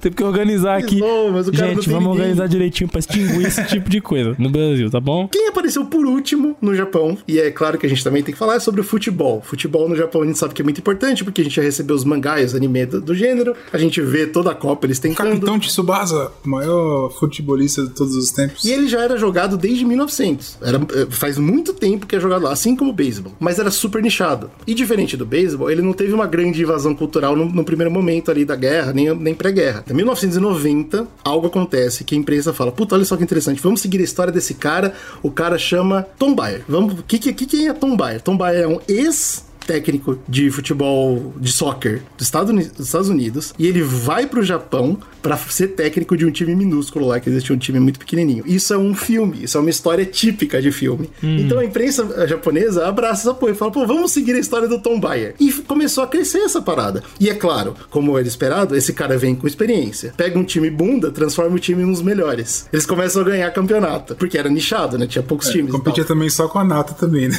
E o pessoal começa a torcer pra eles. E, pô, que interessante, pô, eu também quero. O Tom Bayer é famoso, é conhecido, esse é um nome importante porque esse foi o cara que fez futebol dar certo no Japão. Só porque ele foi pra lá e virou técnico de um timinho. Acho que o próprio Capitão que Tsubasa é isso, né? Um cara bêbado, bebum lá, que ele vai pro Japão. É, nessa pegada. E aí o que acontece? Por que, que não era legal o futebol? Por que, que ninguém se importava? Porque os times eram de empresas. Olha só que interessante. Você tinha, por exemplo, hoje vai rolar o jogo da Mitsubishi contra a Bandai. Não era interessante ver. Porque, é, foda-se. eu- Quem era a família do jogador, quem trabalhava na empresa porque era obrigado. Era essa Aquele porra. bando de tiozão, só, Era, só era aquelas chato. tijoladas monstra. Uau. Era chato, cara. Mas aí o que acontece? Quando esse cara vem, o Tom Bayer vem, e a imprensa começa a olhar, o capitalismo começa a olhar pra isso. Peraí, pode dar dinheiro? Pode. O que que faz dar certo no mundo que a gente não tá repetindo aqui? Ele fala, pô, o time tem que ser da cidade, não da empresa. Opa. E essa mudança de chave muda tudo. A partir daí,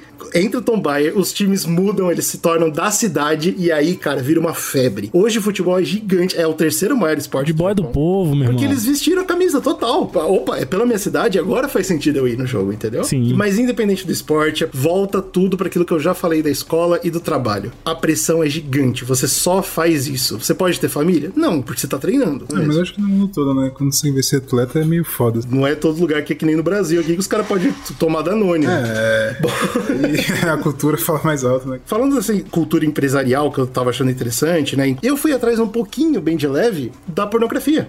Porque eu fiquei curioso pra saber como O é que cara, funciona o essa cara parada gosta, lá. né, cara? Eu, eu vi uma entrevista de uma atriz pornô, né? Tava vendo a mina falando, tipo, eu trabalhava nos Estados Unidos e eu achava um inferno, né? Porque tudo era eu e eu não tinha segurança nenhuma. Agora eu tô aqui no Japão, eu trabalho todo dia, sem parar. Mas eu tenho toda a segurança que eu sempre sonhei. É tipo, é realmente, Caralho. se você é uma pessoa que tá preparada pra vestir a camisa e se sacrificar, treinar o dia inteiro pra ser um lutador de sumô, o Japão é um lugar ótimo pra você. Pô, acho que eu vou pro É, Japão, hein, porque cara. você, você é muito bem tratado. Bruno. Agora, se você quer ter o mínimo de vida social ou vida própria, não, Não é não, é lugar. lugar. Não é lugar. Não pode. Tem um, tem um vídeo no YouTube muito legal que eu recomendo que as pessoas assistam, que é Por que, que você vai odiar morar no Japão? E é de uma pessoa que se mudou pra lá, contando como funciona. Quando você chega, é um lugar limpo, é um lugar que não existe crime, é um lugar maravilhoso. Aí você passa um tempo e você começa a perceber. Isso acontece porque você não tem a vida social que você tá acostumado em outros países. E esse choque demora pra bater. E quando bate, é deprimente. Eu vi entrevistas com mulheres falando, tipo, é, é seguro andar na rua? Ela falou, é, 100%. Eu não tenho medo nenhum de andar na rua. Mas eu tenho certeza que se alguma coisa acontecer, ninguém vai me ajudar. お Vamos dar uma girada na roleta, mais um outro assunto aqui do Japão. Não só esse lado social compõe a modernidade japonesa, mas também o lado tecnológico. Gente já comentou, inclusive, né, que o Japão ele criou uma capacidade tecnológica muito grande, acabou se tornando polo e exportando isso, né? O problema é que energia, né, a questão energética no Japão sempre foi um problema, porque eles têm baixos recursos, né? Quando a industrialização começou a pegar forte, eles tinham basicamente o carvão. Teve aquele rolê ali colonialista do japonês, né? Eles acabaram sugando muito recurso das colônias na época da Segunda Guerra. Depois que eles perderam isso, eles acabaram entrando num, lado mais tecnológico e, obviamente, isso exige muita energia, né? Então eles falaram, pô, a gente podia olhar pra essa nova parada que tá surgindo pós Segunda Guerra Mundial, que é a era nuclear, né? Parar de depender de petróleo. Exato. Já naqueles primeiros estudos ali das equipes que trabalhavam, cientistas, né? O Einstein era um deles que falava bastante dessa parada do Oppenheim, é, Oppenheimer, esses caras todos. isso é bom. O Oppenheim falava muito também. Pô, a gente vai explodir uma bomba na cabeça de uns caras aqui, inclusive o Japão foi esse cara, né? Foi, o- foi o cara. Mas ao mesmo tempo, não precisa ser pra isso esse conhecimento. Esse conhecimento pode ser pra outras paradas. E uma delas era a geração de energia, né? É a ideia do poder do sol nas suas mãos, né? Quando a galera descobriu que fissão, fusão nuclear, o que, que era essa parada toda. O Japão foi lá e entrou nessa em 54, né? Foi o primeiro programa nuclear japonês. Lembrando que os Estados Unidos já tava é, exportando programas nucleares na época. Em que sentido, né? De parcerias, disso tentando desenvolver o próprio também. O Japão entrou na reta, né? Pegaram um orçamento grande pra época, 230 milhões de ienes, que era uma grana boa pra época, e também criaram uma lei na época, que é a Lei Básica de Energia Atômica. Basicamente, essa lei assinada pelo Japão com supervisão americana, ela limitava as atividades nucleares apenas pra propósitos pacíficos, né? Porque Ja- o- os únicos países que têm, permi- não permissão, né? Mas que existe Permissão ninguém tem. Permissão ninguém tem, mas existem países com programas nucleares bem definidos, né? Estados Unidos, a Rússia, o Irã, né? Tem alguns países aí. E o Japão já cortaram eles dessa e vai muito na onda do que a gente falou no último podcast da Segunda Guerra, né? Que os caras foram lá e cortaram as asinhas do Japão com força. E é só em 70, né? Alguns anos depois aí, com essa crise, mas também com esse investimento prévio que foi feito, é construído o primeiro reator nuclear no Japão pela General Electric Company, que não é a General Electric já é, é americana, é a inglesa. Eles que constroem o primeiro. Um daqueles reatores de água leve, é o tipo mais comum que tem. Inclusive, se vocês quiserem ir mais a fundo nesse papo, a gente tem um podcast, uma série de era nuclear, né? Aí tem um episódio que a gente fala bastante disso, do- de como funciona. E eu lembro que a gente também comentou bastante de como funcionam os reatores no podcast que a gente fez sobre Chernobyl. A diferença dos reatores, o porquê que tem Como dar água. errado, né? Exato. Então vão lá ouvir pra vocês conhecerem melhor. E esse que é o mais comum foi o que o Japão teve por um bom tempo. Os Estados Unidos ele entra mais pra frente com a compra de usinas. Qual que era a ideia dos Estados Unidos? Eles entram como investidores do programa nuclear, compram as usinas, mas o serviço contratual é com companhias japonesas, né? É uma espécie de privatização com intervenção estatal que o Japão adora fazer, né? Eles adoram fazer essa parada. E aí Eles pegaram o melhor do comunismo e abraçaram também. Falaram, e o melhor "Peraí, do capitalismo juntaram e foi pra cima. é, o Estado vai ajudar no que puder. é Exato, então isso, eles da hora. constroem as usinas que, os, que, privatiza, que são privatizadas, né? Vamos dizer assim. Bom, a partir daí a General Electric americana e a Westinghouse Electric Company, que são as duas produtoras de usinas nucleares americanas, vamos dizer assim, elas entram em peso e terminam, né, esse projeto nuclear japonês. Ele fica pronto ali no final de 70. Uma coisa que não interfere, né, nesse projeto é justamente aqueles grandes acidentes que acontecem em 80, né? Porque assim, é um, foi um grande baque na, nos programas nucleares mundiais, que é justamente o acidente de Three Mile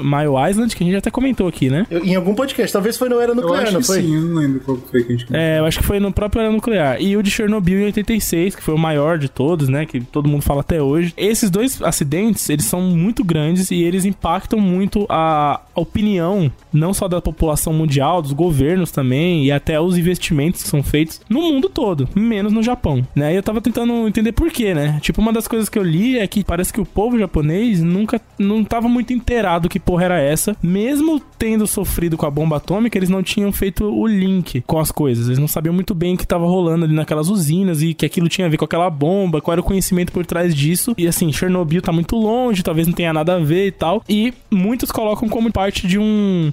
Putz, já que é assim, o governo eh, japonês falou: puta, já que tá assim, vamos manter assim, que é mais fácil pra gente lidar com a situação, né? Então eles meio que deixaram a coisa como tava. Não houve uma conscientização, não houve uma propaganda em cima disso, né? E aí as coisas foram acontecendo. 80 e 90 é onde tem mais usinas construídas, né? E, Mais uma vez, essas parcerias aí com os Estados Unidos e tal, elas vão funcionando. E o governo japonês detona, filho. Ele constrói um monte. E é isso, é um dos pilares que essa fase das construções em peso, da, da ativação dessas usinas, como pilar do crescimento tecnológico que ia se consolidar ali no final do século 20 começo do século 21, né? Hoje a gente olha pro Japão como, mano, os caras constroem as melhores tecnologias. Isso começou. Talvez menos, né? Cada, acho que era, né? No- É, no- agora as coisas estão mudando de cara mesmo, isso é verdade, né? Mas No assim. comecinho do 21 era muito isso, mas agora acho que tá abafando. É, no auge deles ali, a gente tinha essa visão do Japão como, puta, lá é onde tem robô, lá onde tem as coisas e tal, não sei o quê. E essa base, né, da quarta revolução industrial deles vem muito da parte nuclear, então é muito importante. Só que aí qual que é o ponto? Ali no final dos anos 90, começa a se criar uma contracultura sobre energia nuclear no Japão. Uma das coisas que começa a acontecer é que... Tá de brincadeira, a galera foi contra? Então, a população japonesa começou a se conscientizar do que que era a energia nuclear, do que que é a força nuclear, do que que são as usinas e tal. É muito do porquê também eles investem muito na área de engenharia, na área, de, na área científica, né? E os próprios cientistas e engenheiros do, do Japão começam a colocar pontos ali, entendeu? Que não tinha antes. Ó, é, rolou um acidente lá, com descuidos relacionados a tais situações aqui, que a gente tem que evitar aqui, e não se tinha esse olhar sobre isso, esse tipo de coisa, sabe? Então começa a, a ter esse burburinho e começa a ter, inclusive, protestos da população pra parar de construir Não mais usinas. acredito. Exato. E aí a galera vai lá e começa a falar na TV: olha, vai ser construída mais uma usina nuclear, isso é um perigo, não sei o quê. E os peixes, e a fauna, e a flora. Começa a rolar essa parada, entendeu? Isso aí no último podcast a gente já deixou claro que o Japão nunca se importou. Nunca. E não vai se importar tão E cedo. nos anos 90 entrou essa onda. E aí é muito louco isso, porque de tanto alerta, de tanta confusão, coincidentemente ou não, em 97 acontece o primeiro acidente nuclear japonês. Ah, eu não Muito se coloca nisso. Que essa pressão popular é porque, assim, é, os entendidos da área, vamos dizer assim, estavam apontando problemas no, nos- no programa nuclear japonês de tempos que tava lá e que não tinha sido apontado antes, né? Mas ó, acho que Eventualmente fazer um-. Hum. uma conta aqui de mais um, né, cara? Pensa que você vai criar uma usina nuclear. Certo. É uma parada que é sensível, né? Claro. Pode colocar a usina nuclear em cima dessa mesa aqui que tá bamba. Ou você pode criar aqui nesse, sei lá, nessa plataforma de concreto que não vai dar problema. E aí você fala assim, porra, vou fazer em cima da mesa bamba. Ou vou fazer, ou vou fazer na mesa. Isso aí vai dar merda. Porque o Japão, cara, tem terremoto dia sim, dia também, É cara. verdade, é verdade. tsunami. Tsunami, É verdade. a porra toda é maremoto, sei lá, mas tem porra, vulcão, É caralho. A Aí você vai pergunta- meter um monte de usina nuclear, é uma coisa que, porra. É bagunçado, né, cara? Você lembra o que aconteceu quando eles dependeram de petróleo? É melhor a usina explodir todo mês do que você depender de você- petróleo. Você que que a gente Chernobyl de novo. é bagunçado, parceiro, é bagunçado. É bagunça, mas aí a pergunta é: o que é mais barato, né? Ah, é a mesa bamba. Vamos na mesa bamba. E olha que esse primeiro acidente nuclear japonês não tem nada a ver com catástrofes naturais. Dentro do que a gente tá falando aqui, é, é chocante pra mim o que o Slow tá falando, de que o, o público se levantou contra o governo. Não é, não é condizente com o que a gente tem falado. É, aqui. é. Não é, estranho. também não é aquela. Eu não, não imagino que tenha sido um puta motim, mas foi sim uma insatisfação popular, né? Com o aumento das usinas nos anos 90. É difícil ali. de acreditar, cara. Tudo bem, de- deu pra entender que não deu em nada, mas até, até que existiu a insatisfação é difícil de acreditar.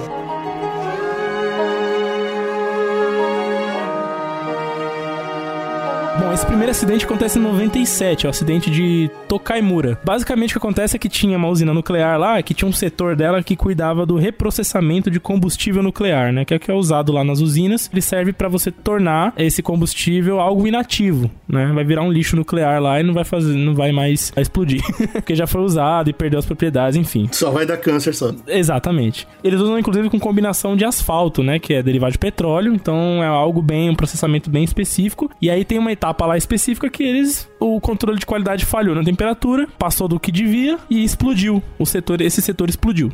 Show. É, e aí, com a explosão, né, veio fumaça de radiação todo lado. E foi um inferno. Inclusive, eles falam que no dia dessa explosão, todas as janelas da usina estouraram. foi um- uma parada lá. Só isso tá bom demais. Se fosse só isso, né? É, eles contabilizam 21 trabalhadores da usina que foram expostos a níveis altos de radioatividade, né? E dois anos depois, nessa mesma planta, em Tokaimura, acontece outro acidente. Também os caras fizeram igual a cara deles também.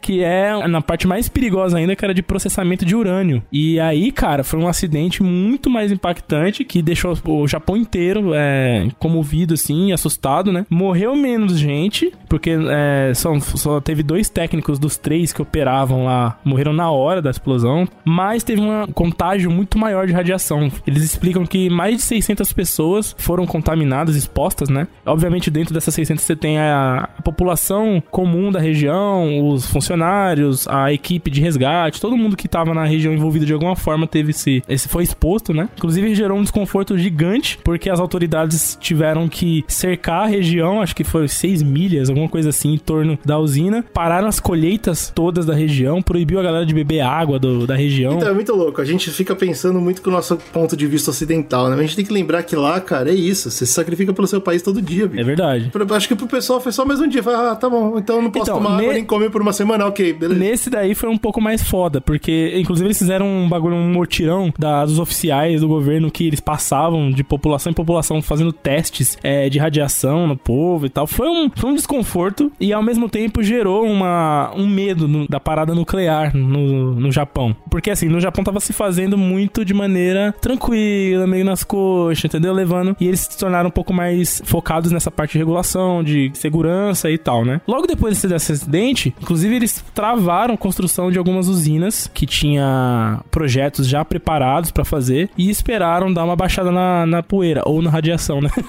Mas é, você vê que curioso, né? Porque agora, nessa época, isso é o final da década perdida. Então eles estão em reconstrução, cara. Acho que o Japão, ele não tem opção de parar por muito tempo. É. A gente precisa recuperar a economia, a gente precisa recuperar a nossa fonte de energia e tal. Sinto muito, vai morrer gente. Rolou, é rolou um desconforto grande ali no começo dos anos 2000 em relação a esse tema. Aí você teve parte política envolvida, discutindo leis em torno disso, parte científica, engenharia, todo mundo, o povo com medo, cacete. Quando a coisa foi dando uma acalmada e, e a legislação ficou um pouco mais rigorosa, aí os Estados Unidos voltou lá. Ah, isso. Em 2007 chegou os Estados Unidos, era governo Obama, inclusive, né? Ele fala, galera, vamos fazer um novo plano de energia nuclear no Japão. E agora vai ser um plano em, em conjunto com os Estados Unidos. Vai ser um bagulho incrível. Ah, ai, ai. Nós somos os heróis do mundo, nós vamos fazer um, né? Melhores do mundo. Nós vamos fazer umas coisas Agora que incríveis aqui. vocês se organizaram, agora que já aconteceu os acidentes e tudo, agora É. a gente quer. Eu não, eu não entrei muito nessa, mas eu vi algumas galera falando que, tipo, os Estados Unidos estavam precisando de terra pra experimentação de novas coisas de usina e, e usar o Japão. Nossa, eu não duvido nada, não duvido Por quê? Esse novo bagulho nuclear que o Ja- o Japão assinou lá era uma nova pesquisa de uma nova tecnologia de reator, que são os de nêutrons rápidos, que era novidade ali na época. Os Estados Unidos falaram assim: ó, eu entro com os nêutrons rápidos, o dinheiro, né? e o Japão entra com a simulação computacional avançada, com essa parada de modelação de engenharia, que é o, né, o forte ali, vamos dizer assim, do conhecimento japonês. Aí a gente entra E é com a a tá grana. falando, baseado no que a gente tem falado, você acha que o Japão ia falar não? Não, em que situação hora. o Japão não toparia? Na hora eles aceitaram, vamos pra cima, É, vamos pra tem cima. Trocaram vários reatores por esses novos, inclusive o de Fukushima é um deles. E aí é que a- entra a parada agora que a gente vai falar em paralelo, que é as catástrofes naturais. A mesa bamba. Agora vamos falar da mesa bamba. Exato. Porque o Japão é uma ilha ali, né? Em cima de três placas tectônicas, né? O encontro delas. Ele tá em cima, bicho. É foda. Que é a É, placa eurasiana, a placa das Filipinas e a placa do Pacífico. E se eu não me engano, essa do Pacífico é a que é mais ativa, né? Vira e mexe a bichona, dá uma escorregada lá e o pau tora, né? De terremoto. Eles têm muito.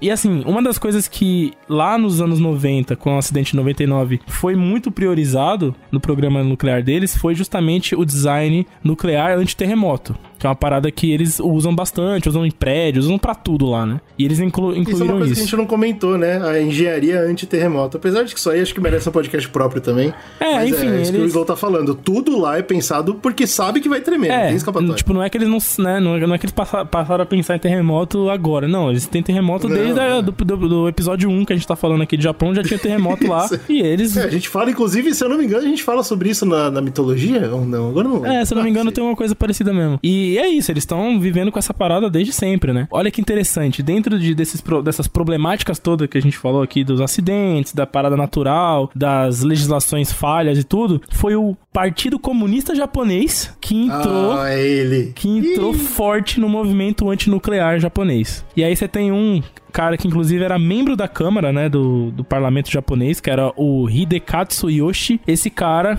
em 2006, ele fez um levantamento lá, ele falou, ó, trouxe aqui um levantamento de estudiosos, de engenheiros, da galera da área, mostrando que muito em breve a gente vai ter uma merda por causa de tsunami ou terremoto com o nuclear, energia nuclear. Ele meteu essa e não foi muito levado a sério, né? Galera, ah, meu Deus, lá veio o comunista, vai ser uma merda, sei o quê.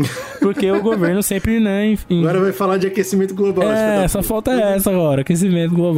Porra nenhuma. E aí, beleza, esse cara se tornou um, tipo, uma, uma- um representante desse movimento que existe até hoje lá. Que é da retirada ou da diminuição da energia nuclear. Você lembra, GG, que a gente foi num workshop de energia nuclear, de tecnologia nuclear uma vez, que tinha uma galera do IPEM, galera da Unifesp e tal, e Eu que lembro, tinha eu lembro uma... que nós dois éramos os únicos a favor. Então, cara, e a gente, a gente foi lá meio que entusiasta, assim, da tecnologia, e a maior parte da galera que tava lá, né, é, eles eram mega contra, eles fazem parte dessa tendência, né, antinuclear, né? Não, mas no caso do Japão, cara, eu não consigo imaginar qual outra opção eles teriam. Pois é, é o que o governo japonês fala, né? Eles falam isso. Porra, é isso ou a gente Porra. vai retroceder a nossa escala de energética aqui, né? Inf- Infelizmente, é triste, É complicado, é deles. difícil. O Japão vai abandonar progressivamente a produção de energia nuclear em um prazo de 30 anos. A decisão anunciada nesta sexta-feira foi motivada pela pressão da opinião pública 18 meses depois da catástrofe de Fukushima, que devastou o nordeste do país. E aí que acontece? Em 2010 acontece um, um comitê lá no parlamento em que esse mesmo partido aí liderado pelo Yoshi, eles conseguem fazer uma espécie de petição oficial do governo pra é, entrar com essas discussões antinuclear, né? E uma delas é que eles comentaram que os engenheiros estavam apontando vários problemas nas refrigerações da- dos sistemas nucleares nas usinas, de que o Japão não estava fazendo de maneira correta, de que o investimento americano não estava cobrindo essa Puta, Tava parada. desligando o congelador no noite.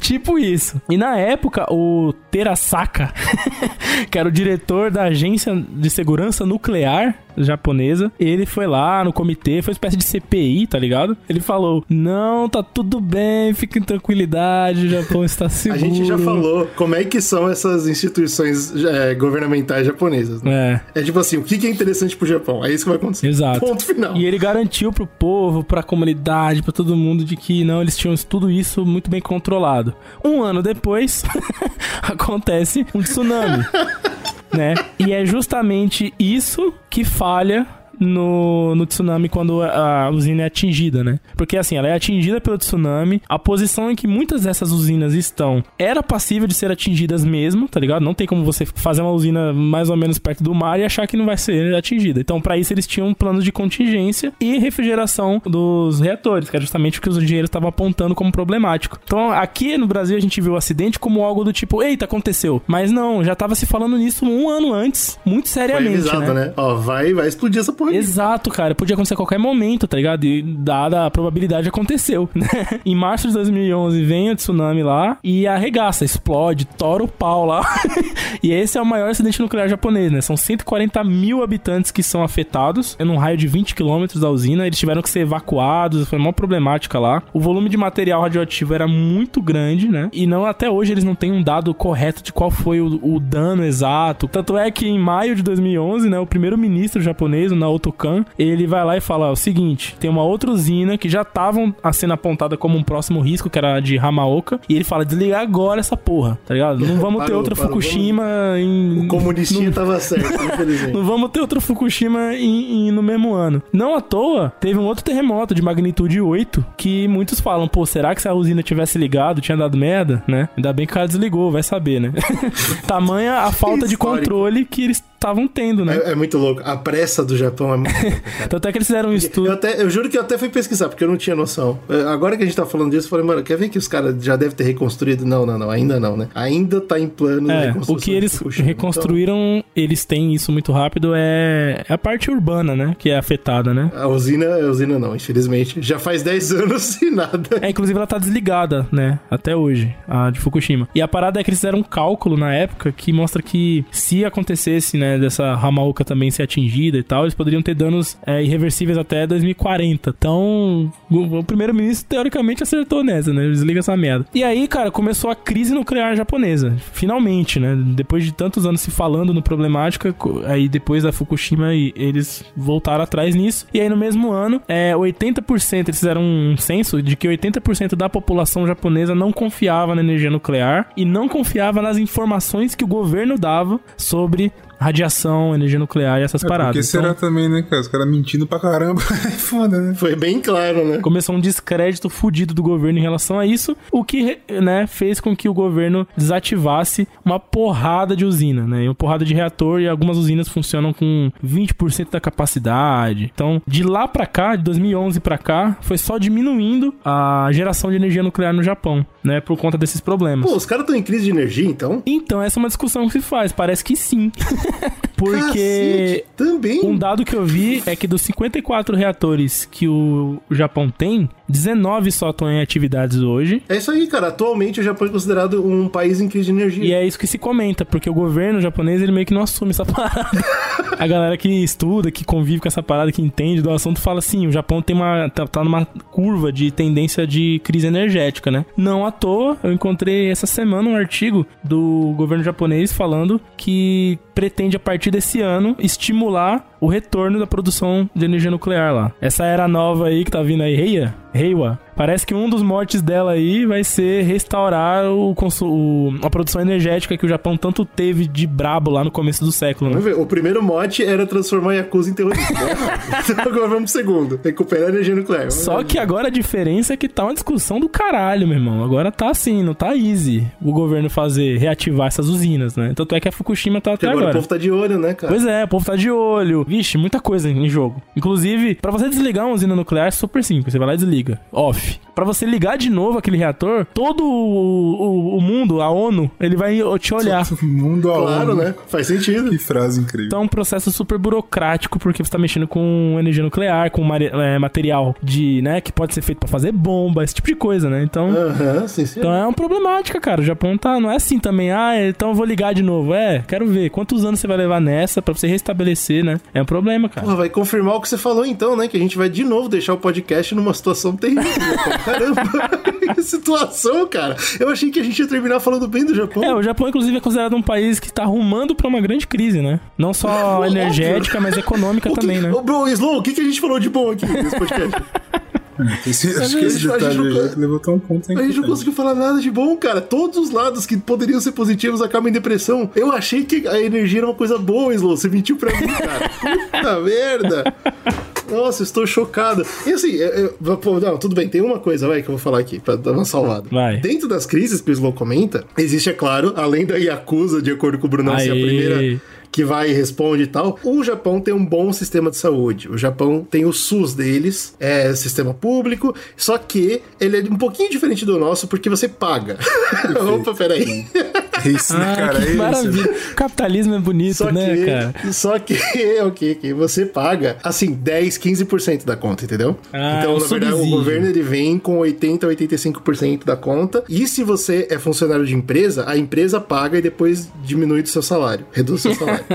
Claro. O que, que significa isso? É, no primeiro momento a gente parece que é filho da putagem, mas assim, vamos dizer que você sofre um acidente e não tem dinheiro pra pagar. Tudo bem, a empresa vai pagar e depois tira do seu próximo salário. Tem esse sentido. E tem a questão do governo tá pagando mais de 80% da conta, que também é muito bem-vindo. Interessante, né? Interessante. E eu vi que a única diferença é que eles te colocam, adivinha, olha a gente dando a volta, em castas. Ah, não. Se você é uma pessoa que trabalha em empresa, você tem um certo, ah, uma certa prioridade no serviço do sistema de saúde. Se você é uma pessoa que trabalha autônoma, você tem outra, outra. E se você é uma pessoa des- desempregada, você tem outra prioridade. Então, pra pessoa desempregada, o SUS lá é igual ao SUS aqui.